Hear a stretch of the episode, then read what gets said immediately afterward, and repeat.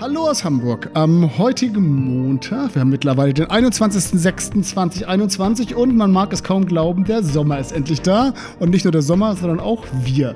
Wir freuen uns, dass auch ihr heute wieder dabei seid. Auf jeden Fall. Und wir haben natürlich auch wieder spannende Themen im Gepäck und eine spannende und kompetente Gästin. Aber zunächst einmal heißen wir euch recht herzlich willkommen beim Dental Talk, den Wartezimmergesprächen mit Olaf und Björn und für vielleicht die immer noch mal neu hinzugekommenen unter euch.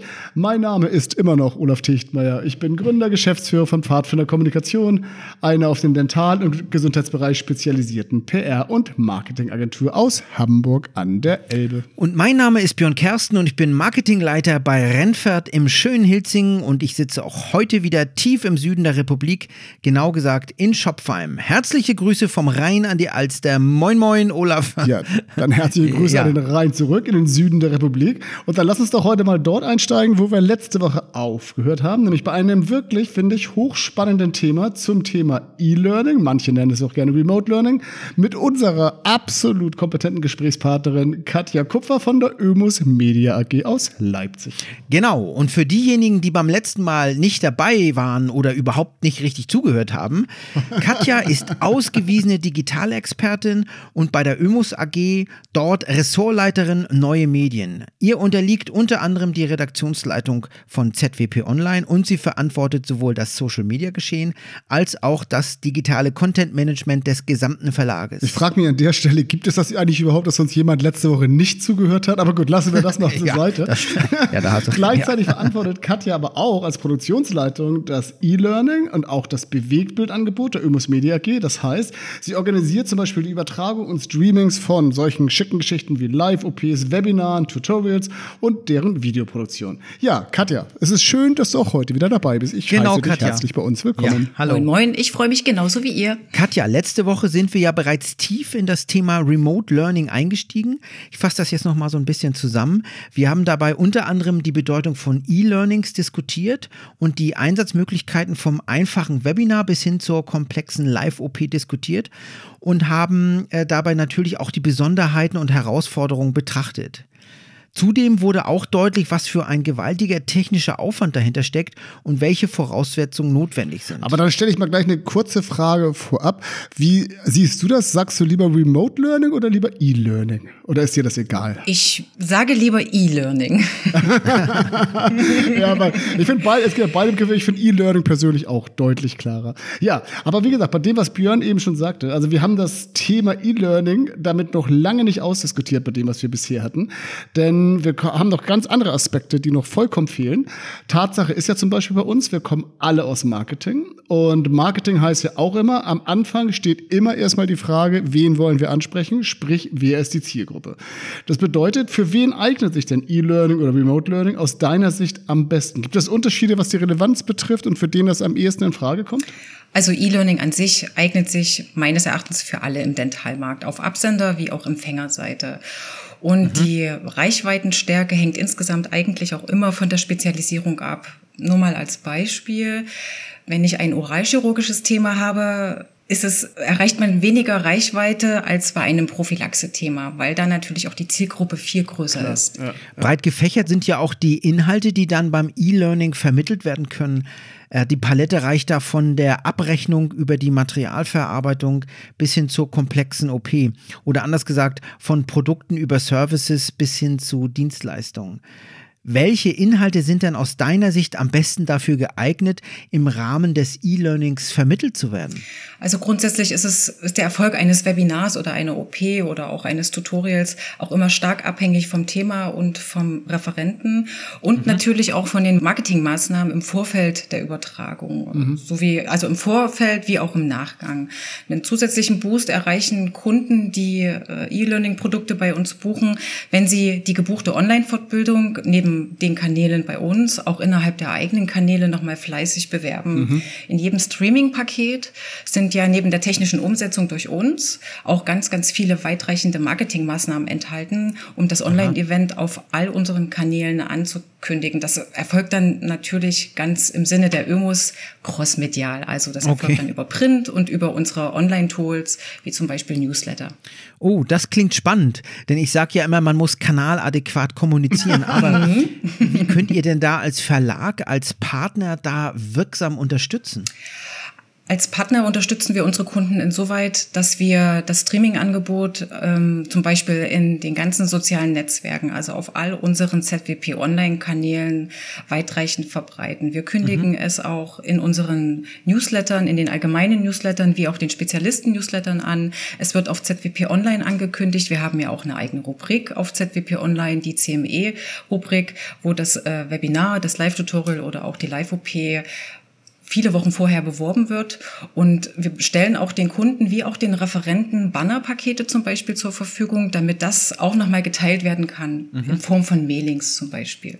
Okay, aber da wird ja dann auch spannend, weil ähm, das muss ja Auswirkungen haben, auch auf die Kostenseite, weil das, was ihr macht, ist da ja nicht wenig ähm, und hat natürlich auch einen entsprechenden Kostenaspekt. Also anders gesagt, wie sieht das bei einem ganzen E-Learning grundsätzlich hinsichtlich der Kostenstruktur aus?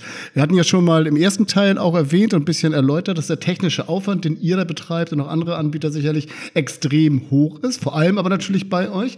Bedeutet ja, ihr müsst als Produzent oder Anbieter nicht nur das ganze Equipment Equipment bereithalten. Ihr seid ja gleichzeitig auch dafür verantwortlich, das immer up-to-date zu halten, weil gerade in diesen Bereichen ja die Entwicklung sehr schnell läuft. Und das schlägt sich ja sicherlich auch auf der Kostenseite nieder, gerade dann, wenn du auch noch die Vermarktung hast. Und die zweite Frage, gibt es grundsätzlich Unterschiede hinsichtlich der Initialkosten, also wenn ihr das Ganze ja anfangt zu produzieren, beziehungsweise dann später den laufenden Kosten?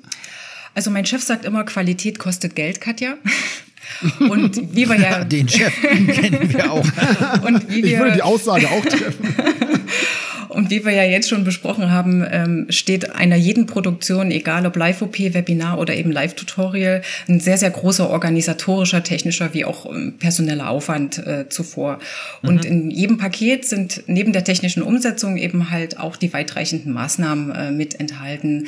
Der finanzielle Aufwand insgesamt lohnt sich natürlich für den Kunden, da wir als ähm, ZWP Online-Plattform und auch als Ömus Media AG mit unseren Produkten natürlich die relevante Zielgruppe auch erreichen. Da muss ich jetzt aber noch mal ein bisschen nachbohren. Schließlich sitzt du bei uns im Wartezimmer, da tun wir sowas.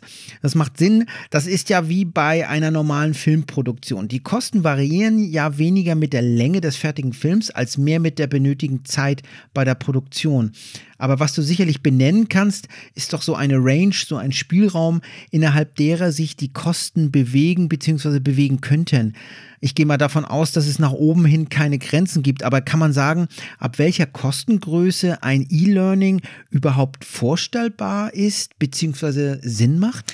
Das geht mit 5000 Euro ungefähr los. Da bist du bei einem Webinar. Mhm. Das Studio-Tutorial kostet ähm, ab 5500 Euro. Die Live-OP ist dann schon etwas höher angesetzt. Die kostet dann 8500 Euro. Wow. Wenn ich zwei Live-OPs hintereinander drehe im selben OP für dasselbe Unternehmen, wird es natürlich günstiger. ja, klar.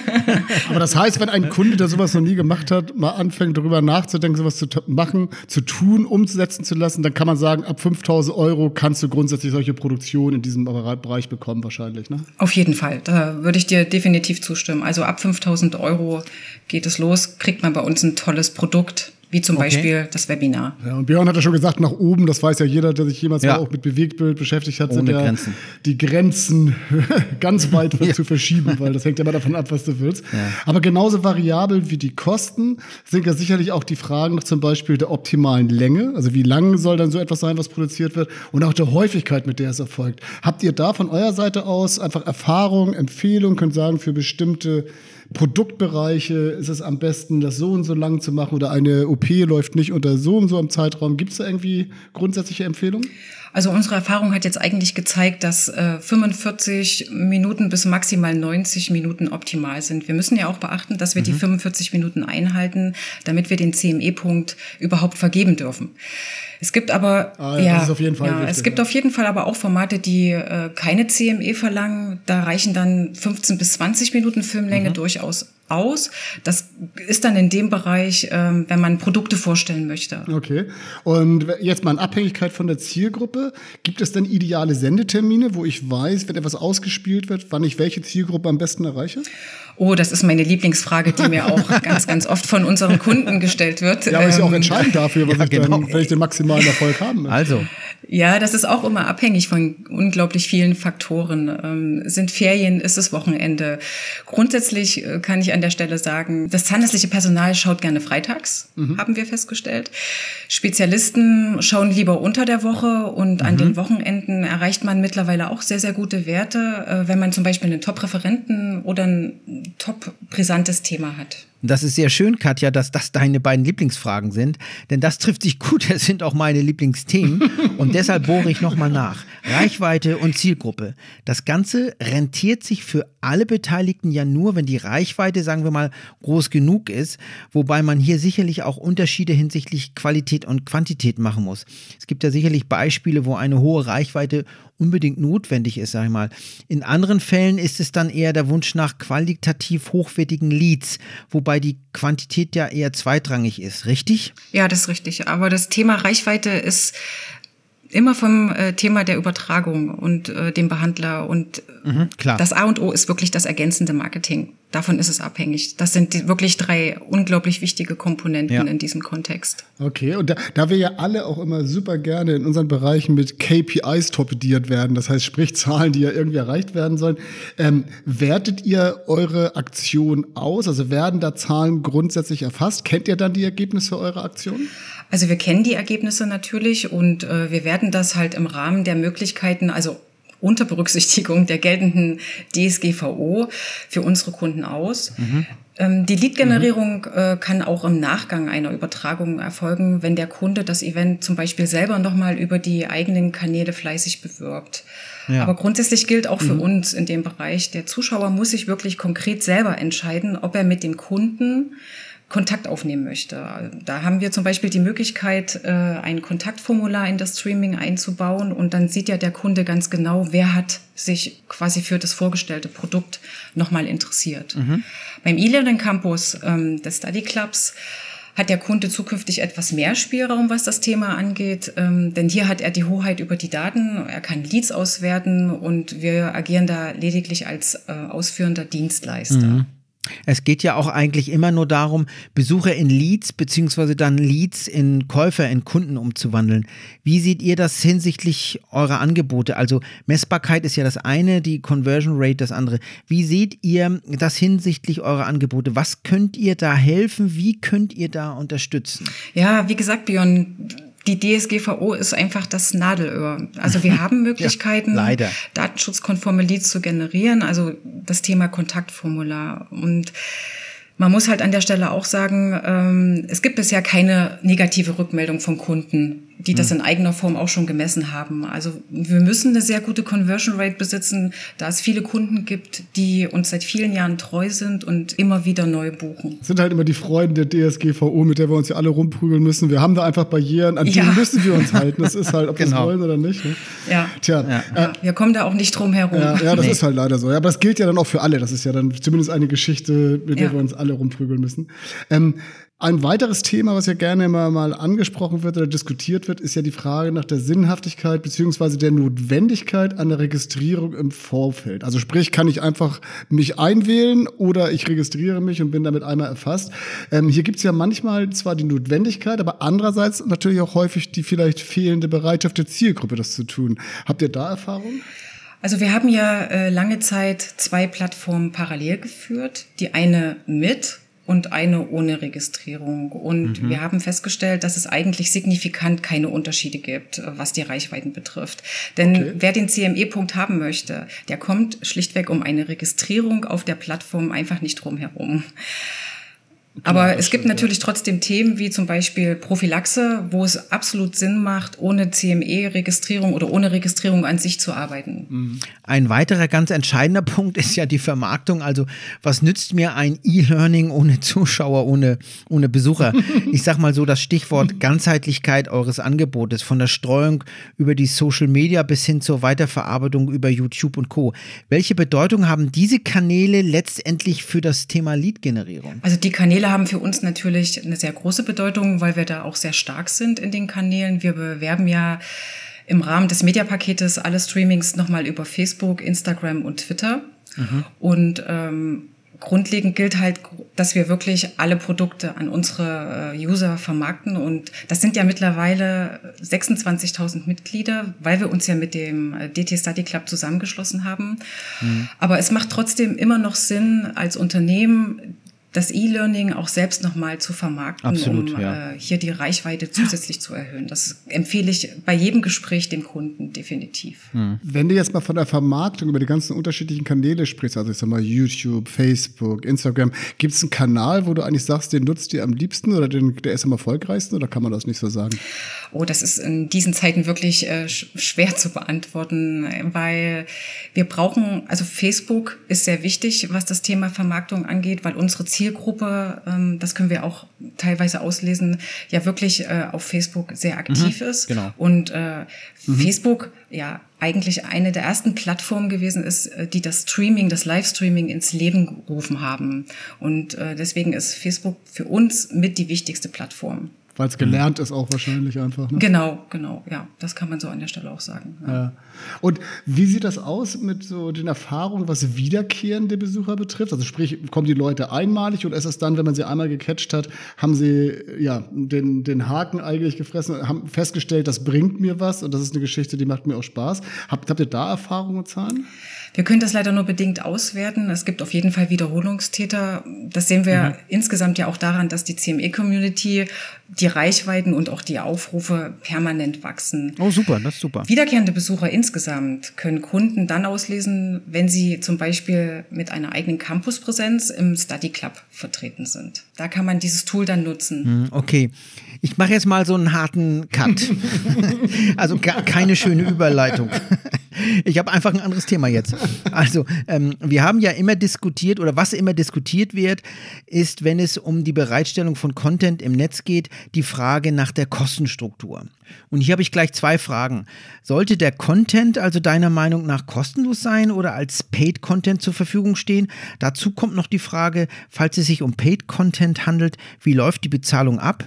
Und Frage zwei, eigentlich schon Frage drei, wie ist da die Akzeptanz? Also Paid Content sehe ich bei dem riesigen Angebot im Online-Segment derzeit immer noch als kleine Hürde. Also mhm. Auf konkreten Kundenwunsch ähm, haben wir das auch schon realisiert. Wenn der CME-Punkt gewollt wird, dann muss ein gewisser Betrag X bezahlt werden. Ähm, das kann funktionieren, kann aber wie eben auch gesagt schon eine Hürde sein.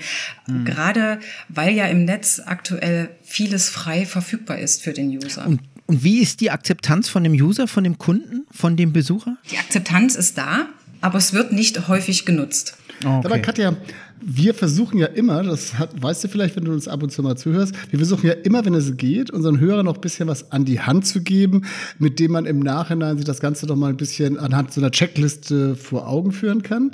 Ähm, dementsprechend die Frage, wenn wir dieses Thema E-Learning jetzt noch mal abschließend zusammenfassend betrachten, hast du da vielleicht so zehn Top-Tipps für uns, wenn man sich mit diesem Thema E-Learning auseinandersetzt? Also grundsätzlich muss man Lust auf das Projekt haben, auf das Klar. Projekt E-Learning. Training. Es muss Spaß machen für beide Seiten, für den Behandler und natürlich für den Kunden. Das ist für mich Nummer eins. Aha. Man muss das richtige Thema und den richtigen Patienten auswählen. Man muss sich einen guten Behandler oder einen guten Referenten engagieren, die optimale mhm. Sendezeit gemeinsam mit uns ähm, herausfinden. Die entsprechende Bandbreite sollte vorher in der Praxis gecheckt werden. Den Punkt hatten wir ja schon, denn ohne die läuft nichts. Das äh, Skripten des Falles ist äh, ein sehr, sehr wichtiger Punkt. Also ein Drehbuch wird von uns geschrieben, wo die Behandlungsabläufe nochmal dokumentiert werden, was jeder als Skript bekommt, wo jeder genau weiß, wie ein Dreh abläuft. Mhm. Dann sollten die Briefings, die wir im Vorfeld gemeinsam erstellen, wie zum Beispiel unsere Leitfäden, die sollten gelesen werden, damit man inhaltlich gut vorbereitet ist und auch weiß, was äh, auf einen selbst und natürlich auf das gesamte Team zukommt. Dann mein Lieblingspunkt, wie auch euer Lieblingspunkt, Marketing, Marketing, Marketing.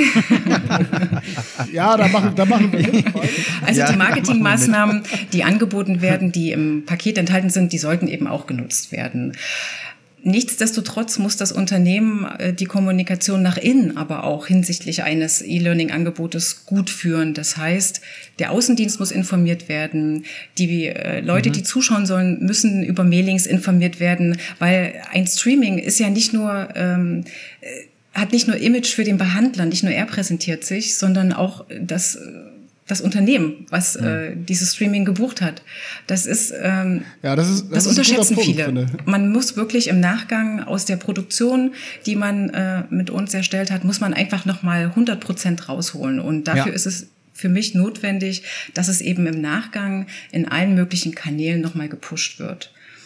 Ja, dann muss man sich natürlich einen sehr guten und erfahrenen Partner bei der technischen Umsetzung ähm, engagieren. Und ähm, der letzte Punkt, man sollte vor Ort, wenn wir produzieren, immer auf die Produktionsleitung, in dem Fall auf mich hören. sehr charmant. ja, das kann. Sehr, sehr charmant. Ja, aber ich glaube, ich glaube, dass einfach klar geworden ist aus diesen beiden Teilen, die wir hatten, dass ja. das schon ein ziemlich komplexes und umfassendes Thema, oder? Ja, es ist auf jeden Fall nicht einfach Kamera anschalten und los. Das hat Katja uns sehr kompetent in beiden Teilen aufgezeigt. Dann bleibt ja. uns eigentlich nur noch an dieser Stelle, ich finde, es ist ein guter Schlusspunkt zu sagen, immer auf die Produktionsleitung zu hören. dann geht nichts schief.